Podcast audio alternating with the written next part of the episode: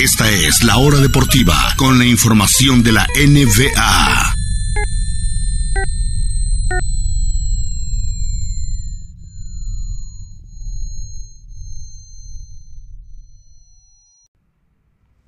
Gracias por continuar en sintonía de la hora deportiva en este miércoles 10 de mayo, Día de las Madres. Y aquí dejemos el fútbol de un lado por un momento y hablemos de dos deportes que también nos apasionan y que están en una etapa crucial. Uno está apenas a un mes de haber comenzado la temporada regular, no hemos hablado realmente de este deporte y el otro estamos a punto de llegar a su etapa final. Hablemos primero de las grandes ligas del béisbol porque ha pasado poquito más de un mes desde que comenzó la temporada y ha habido mucho, ha pasado muchísimo en esta nueva temporada extraña eh, con el reloj de lanzamiento, prohibiendo los cambios defensivos. Ha resultado en partidos que son en promedio media hora más rápidos.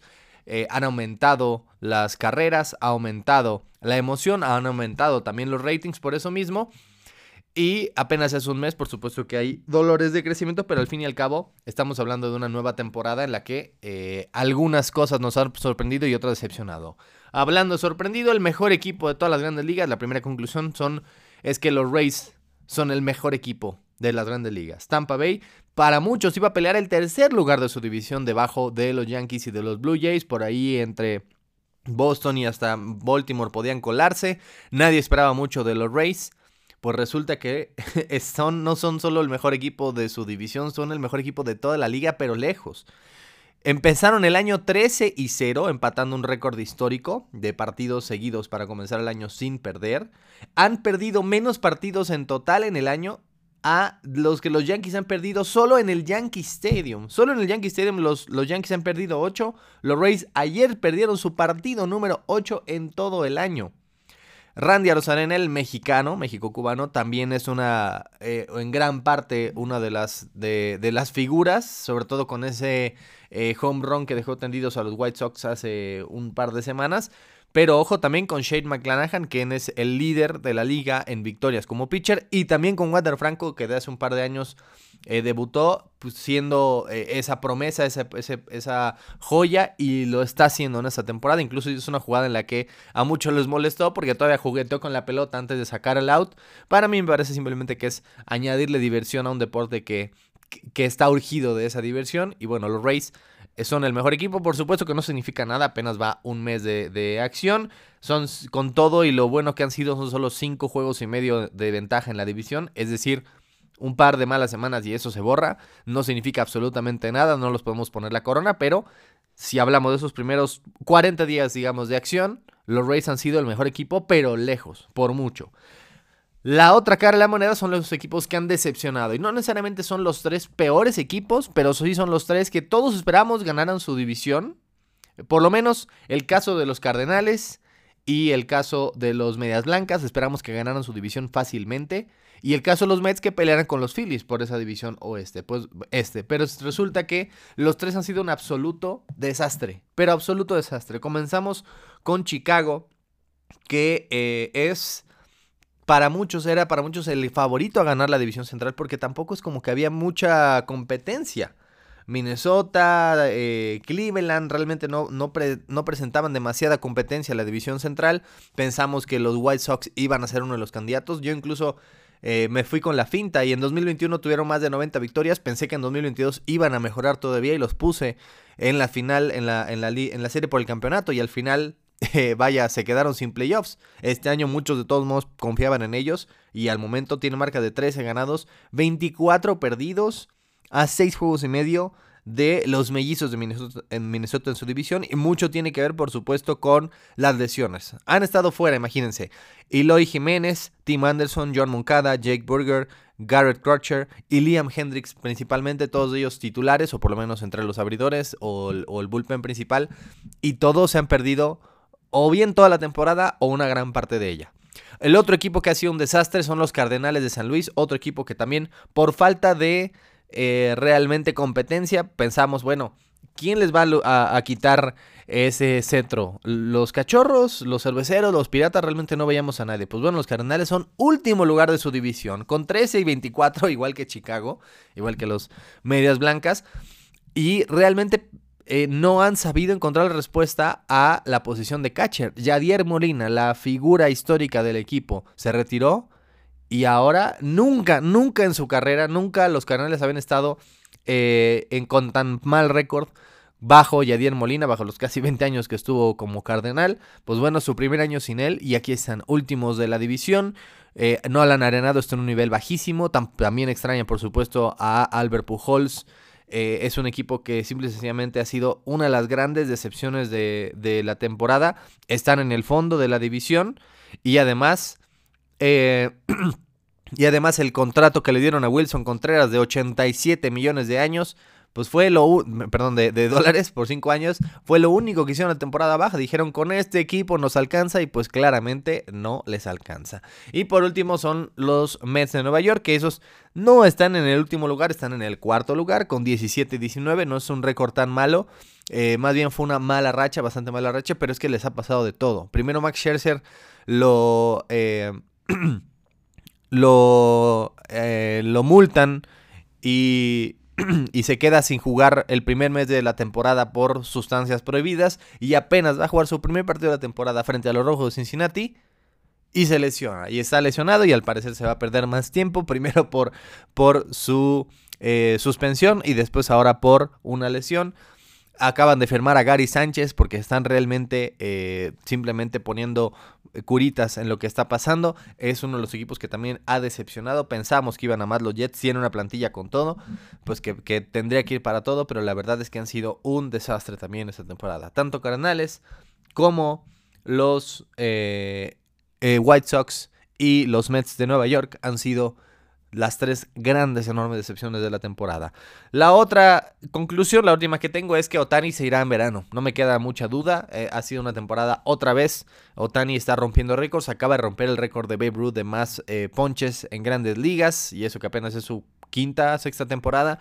Eh, estamos hablando de un jugador que es el mejor del mundo, es un unicornio, es algo que no hemos visto en décadas enteras y que está desperdiciando su carrera en un equipo que queda en el lugar 10 de su, de su propia liga. Al momento no lo está yendo tan mal, van en segundo lugar de la división oeste de la Liga Americana, pero claro, gran parte gracias a la sorpresiva eh, llegada de los Rangers y a que los Astros y Mariners han decepcionado, pero al final me parece que los Angels son el tercero o cuarto mejor equipo de la división. Claro, no van a ser peor que los Atléticos de Oakland porque nadie puede ser peor que los Atléticos de Oakland en este momento, pero me parece que el verano es el momento para que los Angels manden a Otani lejos y puedan recibir algo a cambio, porque si se esperan a que termine su contrato no van a tener absolutamente nada. Y los posibles destinos son muchos. Ahí podría incluso agarrar la, me parece la 75, manejar unos 45 minutos, una hora y llegar al Dodger Stadium. Podría hacer eso. Podría también eh, irse a Nueva York, tanto a Queens, para los Mets, como al Bronx, con los Yankees. Creo que son las tres opciones principales. Por ahí se habla de los padres de San Diego también. No lo sé, pero de que tiene que irse este verano para que realmente el mejor jugador del mundo pueda tener la posibilidad de ganar un anillo tiene que hacerlo sí o sí este mismo verano. Eso es lo que nos ha dejado este primer mes y cachito de, eh, competencia en las grandes ligas. Ahora pasemos muy rápido a la NBA. Porque tenemos tres equipos que están muy cerca ya de las finales. Hay dos equipos que están a un partido. Bueno, perdón, hay, hay, no, los cuatro equipos están a un partido, solo que hay dos equipos que están con ventaja de 3 a 1, otros dos equipos están con ventaja de 3 a 2, es decir, estamos a un partido, a una victoria de que las finales de conferencia sean eh, Sixers contra Heat y Lakers contra Nuggets. Anoche eh, fueron un par de palizas, primero de Filadelfia a Boston, en Boston, un partido feo realmente, intentaba encontrarle algún eh, espectáculo, pero la verdad es que fue un dominio total y absoluto de Filadelfia, mientras que los, los Suns lo pusieron interesante al final del segundo cuarto, pero la verdad es que los Nuggets fueron muy superiores y Jokic dominó por completo. Eh, tanto con puntos como con asistencias a los Suns de Phoenix que están contra la pared. Eh, y las otras dos series, los Lakers, pues están 3-1 arriba. Yo lo dije, esa es una de, lo que quiero, quiero con todas mis fuerzas que ganen Lakers. No porque me caigan bien o porque quiera que lleguen a, las finales o que ganen el título, sino porque es una de las predicciones que hice. No están los Warriors para campeón y les costó un mundo contra Sacramento. Y aquí están ya me parece, eliminados. Van a ganar el juego 5. Si quieren una apuesta segura, pero segurísima, hoy a las 8 Warriors ganan el partido, no me cabe ninguna duda. Los Lakers eh, tienen, no tienen la edad suficiente, la energía suficiente como para darlo todo cada noche. Creo que van a decir, vamos a ver qué tal nos va por dos, tres cuartos y si de plano no vemos oportunidad, vamos a simplemente eh, a ponernos en modo avión y esperar a ganar la serie de regreso en Los Ángeles en el juego 6. Si quieren una apuesta segura, hoy ganarán los Warriors. No sé cómo está la línea al momento, pero eh, ganarán el partido de esta noche. Mientras que hoy también es el juego 5 en Nueva York. El Heat está a un partido de ganar, de llegar a las finales de conferencia. ¿Y quién hubiera dicho que el primer equipo en las finales del Este no iba a ser ni Milwaukee, ni Boston, ni Filadelfia, sino Miami? Y aparte lo haría todavía con días de descanso. Podría todavía Miami tener que esperar varios días al ganador de Boston y de Filadelfia. Esa serie entre Boston y Filadelfia está cada vez eh, más complicada, ha habido volteretas. El primer partido eh, magnífico lo ganó Filadelfia. Los siguientes dos los ganó Boston, incluyendo una, paliza. El cuarto fue el crucial. Si esta serie la pierde Boston, ese juego 4 será el crucial porque lo perdieron en tiempo extra y por un punto con un tiro fallado de Jalen Brown cuando el reloj expiraba. Y en la noche fue una reverenda paliza. Ahora regresan a Filadelfia. Probablemente ya con eso Filadelfia gana en casa y llega a sus primeras finales de conferencia en 22 años. Las primeras de Joel Embiid y compañía. Podríamos, podríamos verlo ya en el juego 6 eh, el día de mañana de regreso en la ciudad del amor fraternal en Filadelfia. Así que al momento parece que sí será eh, Denver contra Los Ángeles y Filadelfia contra Miami. A dos le hemos atinado, le habríamos atinado. Dijimos que Miami y Los Ángeles iban a estar. No así dijimos de, eh, pensamos que iba a ser Celtics y los Suns. Pero por el momento así va la cosa. Y por último, ya para concluir este tema, pues bueno, no sé si ubican a un eh, periodista de, Fox eh, allá en Estados Unidos, Colin Cowherd, que hizo, hizo la polémica porque dijo los 10 mejores jugadores actualmente que siguen vivos en playoffs.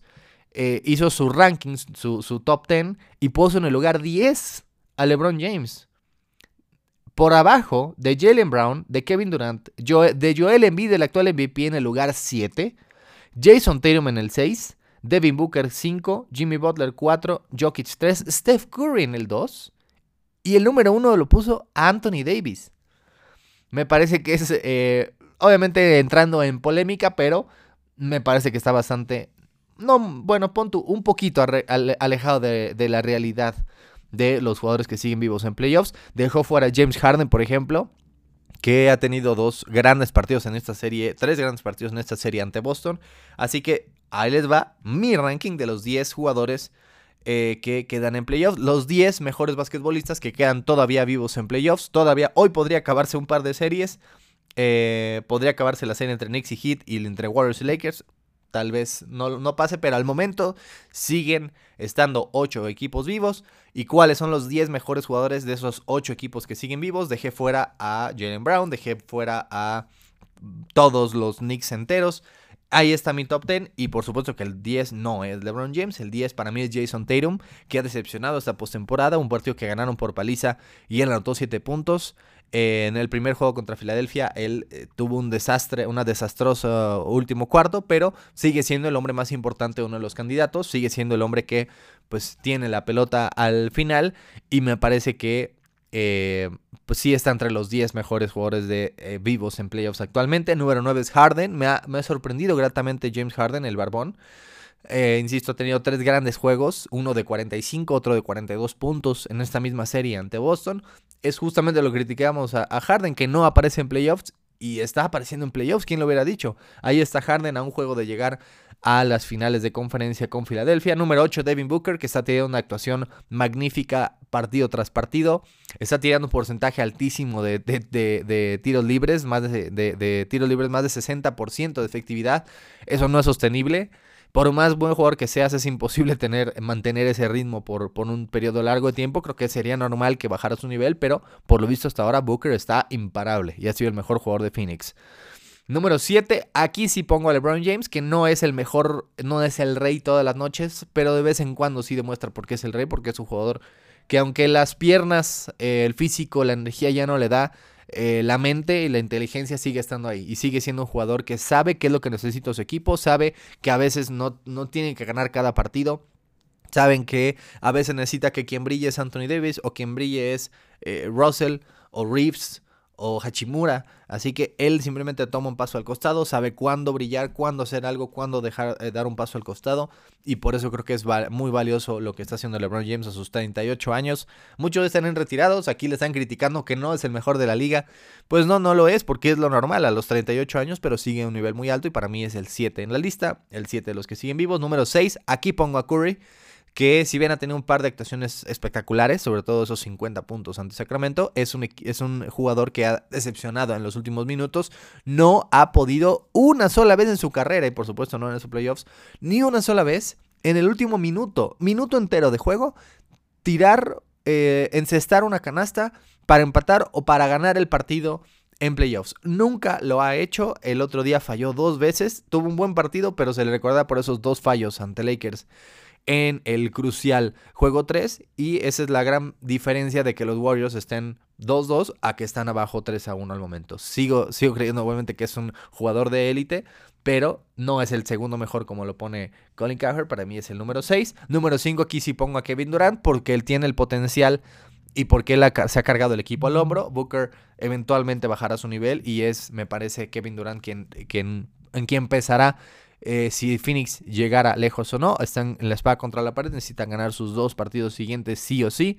Y por el momento, Kevin Durant ha respondido, pero tiene que hacerlo todavía de, una mejor forma para que Phoenix llegue a las finales. Número 4 para mí, Anthony Davis, a quien Cowher puso en primero. El problema con AD es que si te aparece cada noche en el lado defensivo, no así del lado ofensivo. A veces lo, lo, anulan, a veces anota más de 30 y 20 rebotes. Es extraño, Anthony Davis yo no lo puedo poner como el mejor porque es un jugador demasiado inconsistente, pero cuando que de que tiene el potencial de ser uno de los mejores y que el hecho de que los Lakers sean campeones depende de él, no de LeBron ni de nadie más, de Anthony Davis, pues es indudable. Así que para mí es el cuarto lugar, tercero Embiid es el MVP. Vamos a leer rápido, ya no hay, no hay mucho tiempo más. Embiid es el MVP, Embiid es el jugador más importante del favorito del este.